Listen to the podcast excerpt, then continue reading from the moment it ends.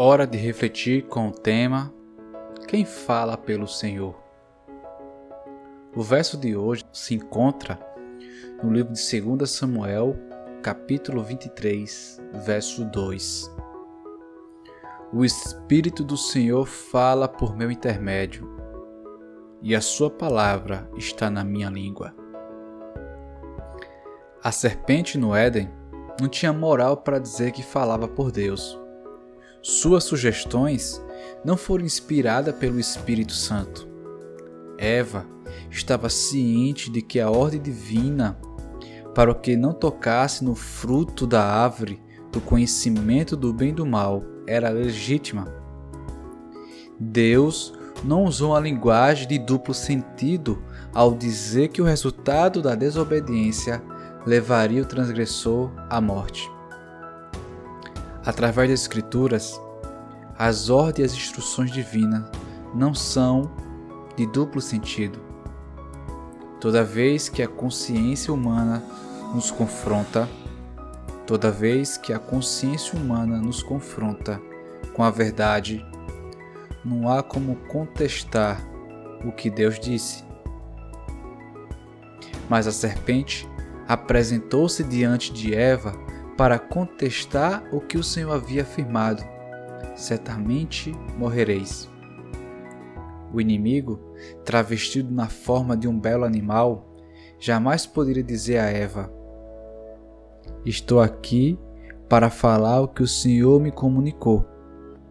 Ao contrário, a serpente inverteu as cores do sinaleiro divino. Onde estava vermelho, ela colocou verde. Eva ultrapassou os limites e instantes depois Adão fez o mesmo, porque não admitiu a ideia de estar do lado de cá, enquanto Eva estava do lado de lá. Ele foi solidário na hora errada. Toda a desgraça que se abateu sobre a humanidade é fruto de uma atitude impensada. Em nossos dias, há três tipos de porta-vozes Há os que falam pelo Senhor, pois usam a Escritura sem tirar nem acrescentar as palavras. Esses são pregadores leais e que não ousam dizer que tem uma mensagem diferente para que Deus falou. Pena que diminuiu o número de que falam pelo Senhor. Outros que usam a Escritura, mas fazem parcialmente, subtrai os ensinos ao que se ajustam aos seus interesses egoístas e alegam ser portadores das boas novas do céu. E o terceiro grupo é constituído de pessoas incrédulas, de pessoas que não creem no sobrenatural.